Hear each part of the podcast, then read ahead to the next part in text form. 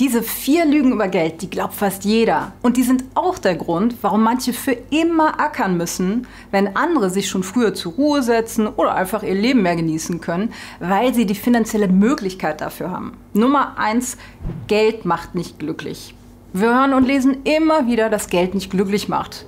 Die wirklich wichtigen Dinge des Lebens, die hätten nichts mit Geld zu tun und Glück könnten wir uns mal nicht kaufen. Das Ganze ist ein heiß diskutiertes Thema, zu dem im Laufe der Zeit viele Studien gemacht wurden. Und ich kann dir sagen, das ist alles leider nicht so einfach. Darum ist es auch nicht verwunderlich, dass sich der Glaubenssatz hartnäckig hält. Dennoch macht Geld zumindest bis zu einem gewissen Grad wesentlich glücklicher. Wie du dir sicher vorstellen kannst, wäre es nicht cool, wenn du massiv darum kämpfen müsstest, deine Grundbedürfnisse nach Nahrung, Unterkunft, Kleidung und medizinischer Versorgung zu befriedigen. Zum Glück ist das in Deutschland eh sehr selten, dass wir überhaupt in eine solche Situation kommen können. Aber es besteht wohl kein Zweifel daran, dass mehr Geld erstmal definitiv den Überlebensstress verringert und dich somit glücklicher macht. Während ältere Studien, zum Beispiel eine sehr bekannte der Princeton University, noch zu dem Schluss kamen, dass ab einem gewissen Nettoeinkommen mehr Geld nicht glücklicher macht, kommt eine neuere zu dem Schluss, dass dies sehr wohl der Fall ist, wenn auch mit abnehmendem Grenznutzen. Also für jemanden, der nur 20.000 Euro verdient, sind 10.000 Euro mehr im Jahr natürlich deutlich glücksspendender als für jemanden, der bereits 100.000 Euro verdient. Dennoch steigt im Schnitt das Glücksempfinden weiter mit dem Einkommen. Enorm wichtig für die Zufriedenheit ist jedoch, wie wir unser Geld ausgeben. Wenn Menschen Dinge kaufen, dann ist ein Glücksschub oft nur von kurzer Dauer. Denk mal daran, wie lange du dich zuletzt über ein neues Kleidungsstück gefreut hast. Am Anfang warst du vermutlich noch ziemlich happy, aber nach ein paar Tagen, ja, war die Freude eigentlich auch schon wieder verflogen. Geld, das wir hingegen für Erfahrung ausgeben, zum Beispiel um was Neues auszuprobieren, wie Segeln oder Klettern gehen, oder für ein romantisches Essen mit dem Partner oder einen schönen Urlaub mit unseren Liebsten, das kann uns lang anhaltende Freude in Form von Erinnerungen oder auch innerem Wachstum bescheren. Eine weitere Möglichkeit, wie mehr Geld dein Glück steigern kann, besteht darin, sich Zeit zu kaufen, damit du Sachen machen kannst, die du als schön oder sinnstiftend empfindest. Also das kann die Beschäftigung mit einem Hobby sein, das du schon immer machen wolltest, oder einen Roman zu schreiben oder Zeit mit deinen Freunden oder Kindern zu verbringen. Wenn du Geld ausgibst, um Zeit für das, was du liebst, zu gewinnen, dann kann das dein Glück ebenfalls enorm steigern. Und mehr Zeit hilft dabei, dich mehr mit dir selber auseinanderzusetzen. Du kannst so herausfinden, was dir wirklich wichtig ist und wo du noch Blockaden hast, die dich zurückhalten und so weiter. So kannst du deine allgemeine Zufriedenheit auf ein völlig neues Level heben. Wenn du hingegen ständig gestresst auf Autopilot läufst und keine Zeit zur Reflexion hast, dann wirst du kaum glücklicher werden, denn du hast ja wenig Möglichkeiten zur persönlichen Weiterentwicklung. Also zusammengefasst, ein großer Haufen Geld, der wird nicht plötzlich dein Leben verändern und dich glücklich machen. Die innere Arbeit, die musst du am Ende immer selbst noch machen. So viel ist klar. Aber Geld richtig einzusetzen, das kann unsere Lebenszufriedenheit massiv verbessern. Kommen wir zur zweiten Lüge. Geld ist die Wurzel allen Übels. Das ist ein berühmtes, aber übrigens sehr falsches Bibelzitat, denn der richtige Anfang des Verses lautet, denn die Liebe zum Geld ist eine Wurzel alles Bösen. Das vermittelt mal eine ganz andere Botschaft. Die erste, die macht das Geld selbst für das Übel in der Welt verantwortlich. Die zweite beschuldigt Menschen mit Habgier. Subtile Nuancen wie diese, die können enormen Unterschied in der Art und Weise machen, wie wir die Welt sehen.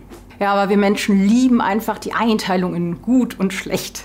In Geschichten von der Antike bis heute, da begegnen wir immer wieder denselben Figuren. Also Dagobert Duck, Mr. Burns und Mr. Krabs, das sind ein und dieselbe recycelte Figur. Sie verkörpern die Person, deren Leben sich in erster Linie um Geld dreht.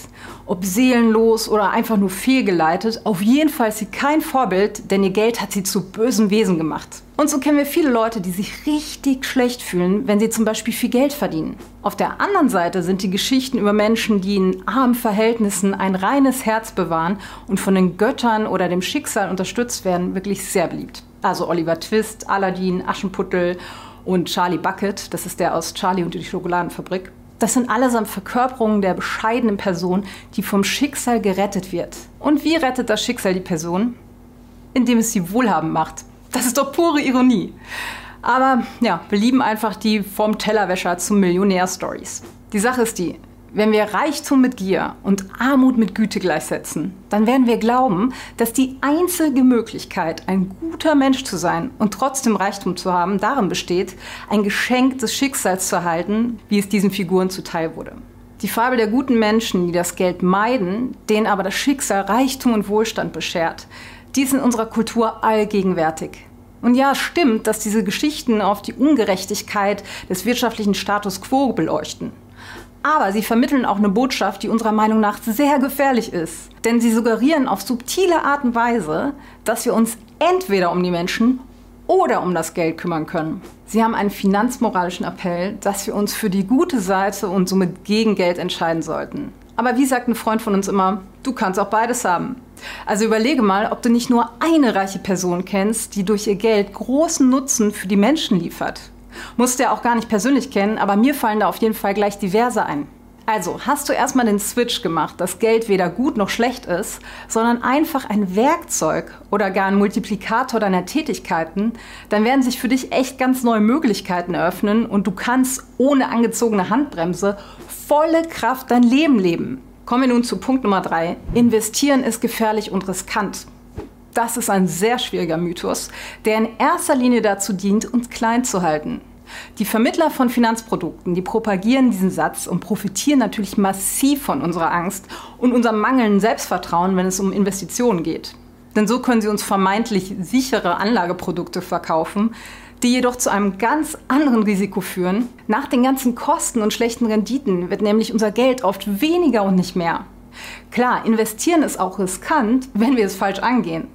Beachten wir jedoch die wichtigsten Grundsätze, dann ist Investieren sogar deutlich weniger riskant, als sein Geld auf der Bank liegen zu lassen. Denn dort wird es nämlich von der Inflation aufgefressen. Ja, wenn wir in die Berichterstattung um Investment schauen, dann geht es meistens um das Risiko, dass einzelne Unternehmen pleite gehen und somit zu einem Totalverlust beim Anleger führen. Also Wirecard, Enron, Lehman Brothers. Die Pleiten, die gingen ja durch die Presse wie nichts Gutes. Und hier war übrigens meist auch Lug und Betrug im Spiel. Und auch der normale Privatanleger, der hat richtig viel Asche verloren, wenn er in die Firmen investiert hatte. Allerdings können wir diese Gefahr tatsächlich bannen. Wie? Naja, das ist eigentlich total simpel und logisch, indem wir in sehr viele Firmen investieren. Am besten eignen sich Fonds dafür, da diese Tausende von Aktien beinhalten können. Und unter den Fonds wiederum, da sind die ETFs Könige, weil sie am breitesten aufgestellt und gleichzeitig am kostengünstigsten sind. Hiermit kannst du quasi die ganze Welt abbilden. Die große Gefahr beim Investieren ist also, nicht breit genug anzulegen. Greifen wir jedoch auf globale ETFs zurück, dann können wir diese Gefahr echt komplett bannen. Damit uns aber auch große Krisen am gesamten Kapitalmarkt nichts anhaben können, ist es super wichtig, lange genug anzulegen. Das ist quasi der zweite Punkt, um möglichst risikoarm unterwegs zu sein. Denn hätten wir beispielsweise unser gesamtes Vermögen 15 Jahre vor der letzten großen Bankenkrise investiert, dann hätten wir mitten in der Krise verkaufen können, ohne Verluste zu machen.